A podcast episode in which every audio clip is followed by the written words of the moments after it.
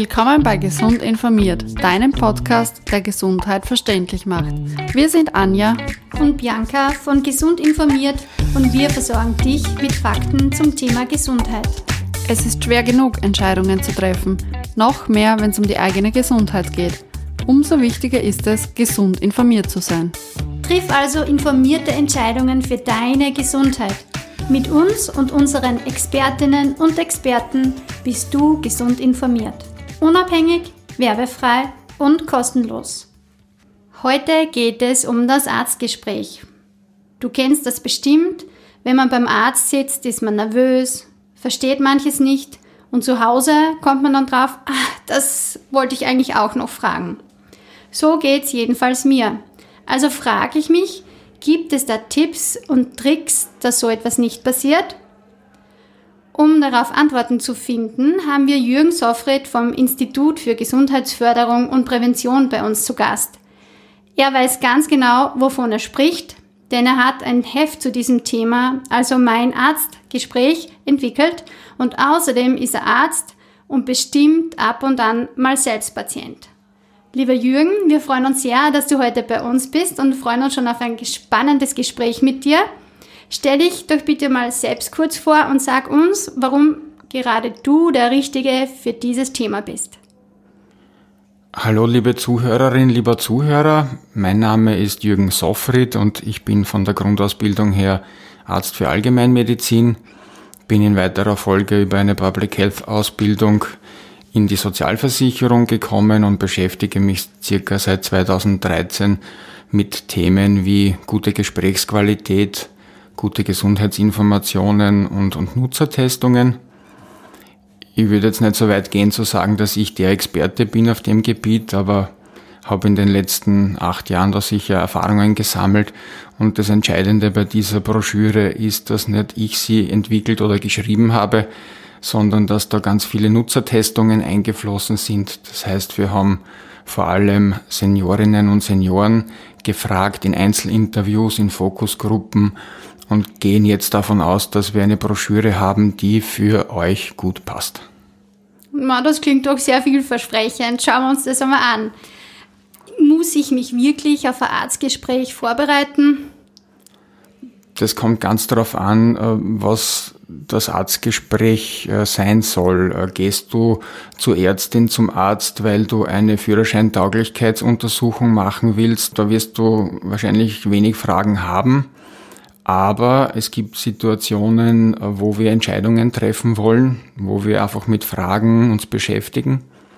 Wir Menschen haben grundsätzlich zwei Entscheidungssysteme zur Verfügung. Das erste System nennt man auch äh, Don't Make Me Think, also ich mag nicht darüber nachdenken, ich handle oder ich entscheide spontan aus dem Bauch heraus, instinktiv. Es ist ganz wichtig, dieses System brauchen wir mehrmals täglich oder ganz oft jeden Tag, weil sonst äh, würden wir überhaupt nichts zu Ende bringen. Aber es gibt hin und wieder Entscheidungen, da wollen wir uns überlegen, welche Möglichkeiten gibt es, äh, was sind die Vor- und Nachteile der verschiedenen Möglichkeiten. Wir sind auf der Suche nach Informationen, um eine gut informierte Entscheidung treffen zu können, für die wir uns auch Zeit nehmen. Und wir wissen, dass in Österreich nach wie vor eine sehr wichtige Informationsquelle das Arztgespräch ist. Und in dieser Situation macht es auf jeden Fall Sinn, sich auf das Arztgespräch vorzubereiten. Wenn ich Fragen habe äh, und weiß, dass ein Arztgespräch ansteht, dann sollte ich mir meine Fragen auf jeden Fall im Vorhinein überlegen, zu Papier bringen, das mitnehmen auch mutig auspacken dann im Gespräch und meine Fragen stellen. Bei meinen Ärzten ist es schon so, dass da Zeit echt eine Rolle spielt und dass die dann gar nicht so erfreut sind, wenn ich einmal eine Frage auch stelle. Wie ist da deine Erfahrung oder was ist da dein Tipp? Ja, Ärzte ähm, können natürlich in einer Situation sein, wo alles sehr schnell gehen muss und wo vielleicht nicht gerade der ideale Zeitpunkt ist, um Fragen zu stellen. Deswegen ist es gut, ähm, wenn ich Fragen habe, dass ich das vielleicht bei der Terminvereinbarung schon ankündige. Also wenn ich einen Termin bei meiner Ärztin, bei meinem Arzt ausmache, kann ich auch gleich sagen, und ich hätte ein paar Fragen, würde die gerne besprechen. Äh, es wird diesmal länger dauern als fünf Minuten. Dann kann sich die Person, die den Termin vereinbart oder Vielleicht macht man es auch mit der Ärztin, mit dem Arzt selber darauf einstellen und mehr Zeit einplanen. Also Arztgespräch ist auch eine Organisationsfrage. Aber ich muss da schon ein bisschen mutig sein. Ja, ähm, sozial erwünschtes Verhalten ist da fehl am Platz. Also wenn ich in einem vollen Warteraum sitze und wahrnehme, uh, äh, da ist es heute wirklich sehr eng und alle haben wenig Zeit, und der stelle ich meine Fragen lieber nicht, obwohl sie mir auf der Seele brennen und mir ganz wichtig sind, dann ist das Verheimlichen der wichtigen Fragen dumm, weil äh, die Fragen bleiben dann unbeantwortet. Ich werde keine gut informierte Entscheidung wahrscheinlich treffen und komme dann irgendwann später mit dem Problem wieder. Also es gewinnt ja weder der Arzt äh, noch der Patient, wenn Fragen nicht besprochen werden. Irgendwann müssen sie besprochen werden. Also das heißt, ich darf durchaus Fragen stellen, das ist voll okay. Was könnte ich denn so fragen? Also was ist denn gescheit zu fragen? Was ist das überhaupt für eine Erkrankung? Wo kommt die her? Was sind die Ursachen? Was kann ich selber tun? Was passiert, wenn ich nichts tue? Ähm, was sind eben meine Möglichkeiten? Was sind die Vor- und Nachteile dieser verschiedenen Möglichkeiten? Es gibt sozusagen ein Grundset von Fragen, das ich in meinem Kopf immer dabei haben kann für den Notfall, wenn ich jetzt keine Zeit habe, mich vorzubereiten. Es gibt ja auch solche Arztkontakte. Es passiert mir jetzt etwas und ich komme ins Krankenhaus zum Beispiel ähm, und dann kann ich mir vielleicht die drei Fragen merken. Ähm, was habe ich, was kann ich tun und warum soll ich das tun? Ja, das ist so dieses Ask Me Three Konzept äh, von drei Grundfragen, die ich immer stellen kann. Okay, das heißt, ich stelle Fragen. Ich habe jetzt von dir auch ein paar Beispielfragen bekommen, die eigentlich in vielen Situationen anwendbar sind. Jetzt kriege ich hoffentlich Antworten von meinem Arzt, von meiner Ärztin. Und in meinem Fall ist es so, dass ich mir wirklich sowieso schlecht Dinge merke und noch mehr, wenn ich nervös bin, was ja in der Regel beim Arzt dann schon bin oder bei der Ärztin. Was kann ich tun? Mhm. Kennen vielleicht viele, äh, die schon mal Fragen äh, im Kopf hatten. Am Vorabend äh, weiß man noch alle Fragen. Im Warteraum dann sind es vielleicht nur mal ein, zwei, die man sich abrufen kann. Und wenn man dann reingeht, ist es vielleicht noch eine, an die man sich erinnern kann. Deswegen ist es so wichtig, sich die Fragen vorher aufzuschreiben. Das kann auf jedem Schmierzettel grundsätzlich sein. Wir bieten jetzt eben diese Broschüre an, weil es ein bisschen systematischer ist. Und wichtig ist es dann natürlich mitzunehmen und auch äh, dann rauszuholen und zu zeigen, äh, ich habe da meine Fragen aufgeschrieben. Das ist ja in Wirklichkeit auch schon äh, eine Intervention ins Gespräch, wenn ich herzeige, schauen Sie, Frau Doktor oder Herr Doktor, ich habe mir da Fragen aufgeschrieben, damit zeigt man, es ist mir total wichtig und bitte, ich will das jetzt besprochen haben. Dann bietet das Heft eben die tolle Möglichkeit, dass ich mir die Antworten zu den Fragen gleich dazu notieren kann. Das ist ja auch ganz wichtig. Ärzte neigen dazu, viel Information in kurzer Zeit zu geben. Das möge man ihnen bitte ein Stück weit auch nachsehen. Äh, die denken natürlich ähm, in ihren Schemata und wechseln auch ständig hin und her zwischen Gesprächen untereinander, vor allem im Krankenhaus dann habe ich auch das Recht als Patientin oder Patient zu sagen, Herr Doktor, bitte, ich bin kein Kollege, reden Sie mit mir so, dass ich es verstehe. Ja, das sollte eigentlich reichen, bei der Ärztin oder dem Arzt äh, klar zu machen, okay, jetzt muss ich wechseln in eine andere Sprache, bin da jetzt äh, gerade verkehrt.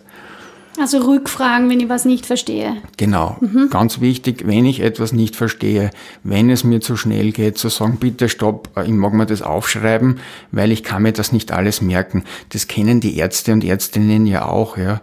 Wenn ich mit meinem Auto in die Werkstatt fahre und äh, Christian, mein Werkstättenleiter, fängt an, ah ja, Jürgen, da haben wir das und das und das, dann sage ich auch immer, Christian, erklär es mir so wie meinem siebenjährigen Sohn, ich verstehe das nicht. Mit mir kannst du nicht reden wie mit einem Mechaniker. Sprich bitte mit mir wie mit einem Kind. Äh, und äh, das, das ist okay. Ja. Ich kann als Patientin hingehen, ich brauche mich da nicht genieren.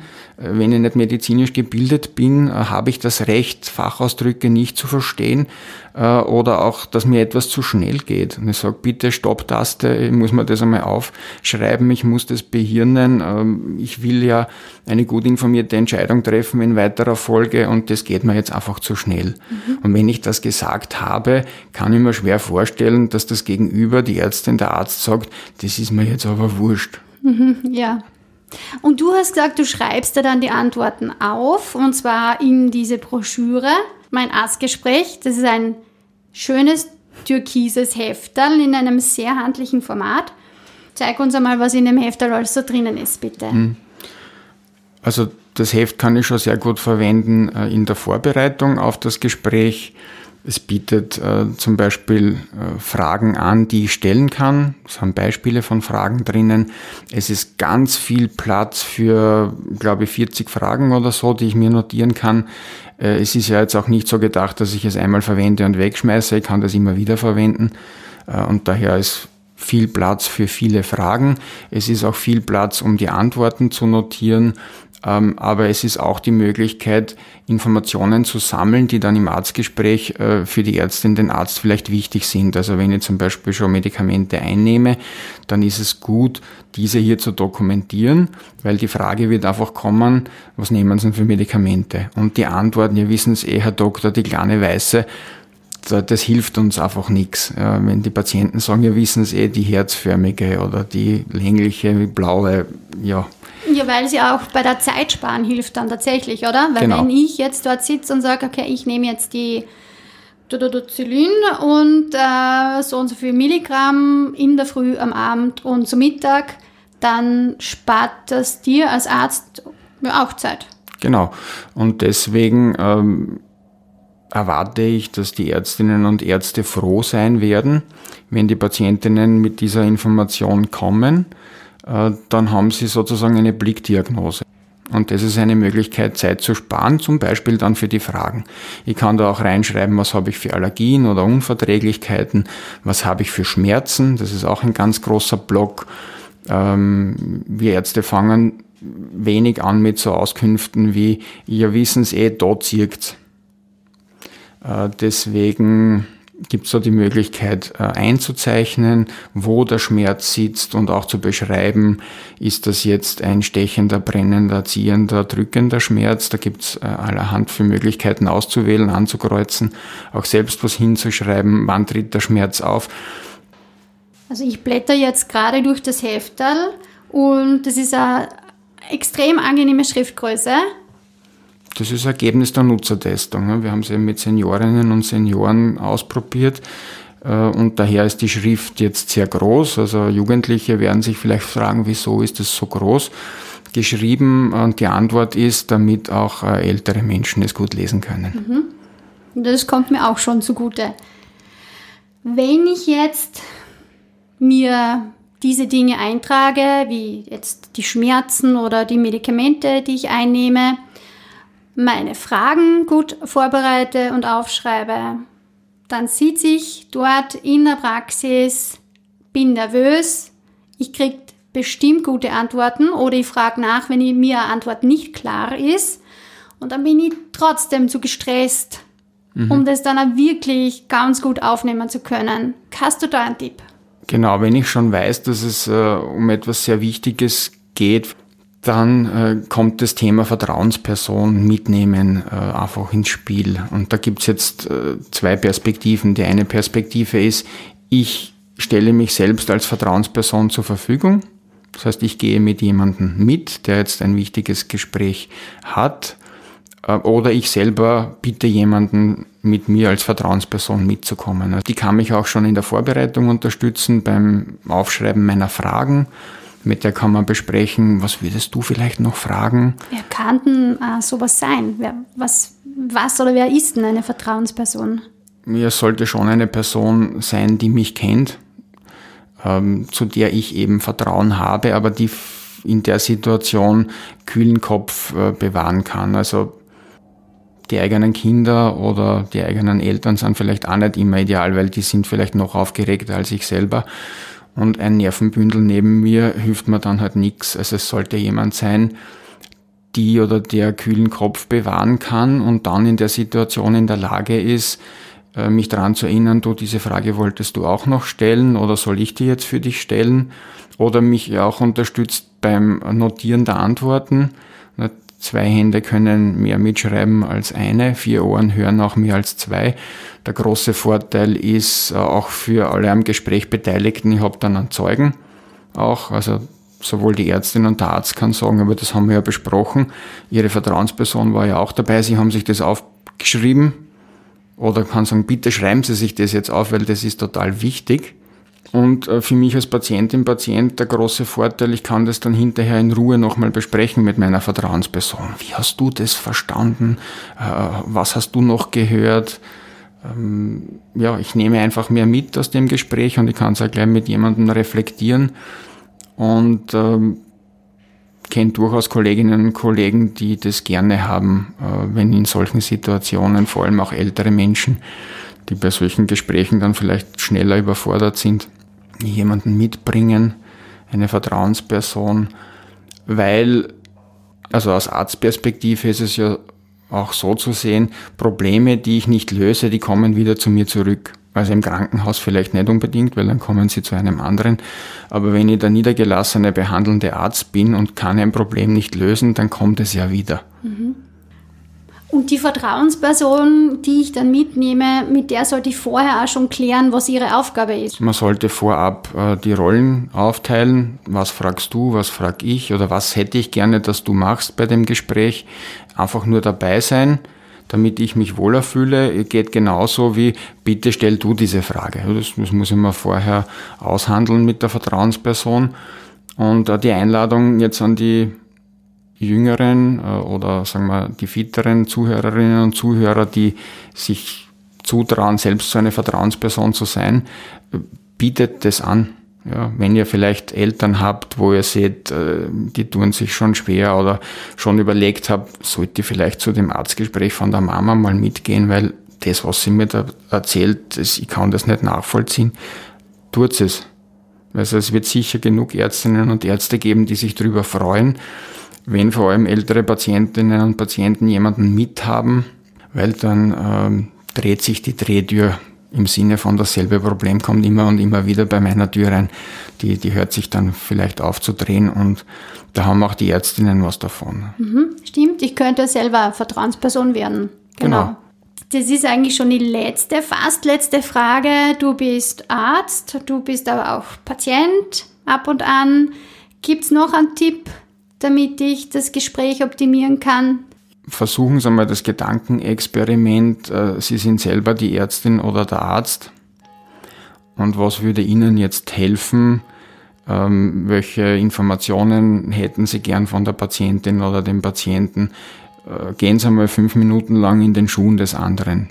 Das ist ja, glaube ich, bei jedem Gespräch, das ansteht, hilfreich. Äh, ich versuche mich einmal vorher ins Gegenüber hineinzuversetzen das mag schon hilfreich sein, aber natürlich, ich kenne beide Seiten und tue mir da jetzt ein bisschen leichter. Na, das ist überhaupt ein super Tipp, so für immer oder für den gesamten Alltag, wenn man sich einmal in eine andere Rolle reindenkt auch.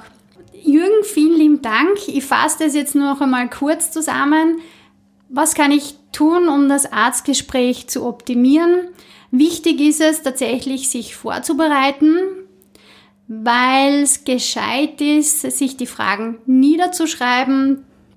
Die kann ich dann ablesen, die kann ich dann auch niederschreiben, die Antworten, die mir der Arzt gibt.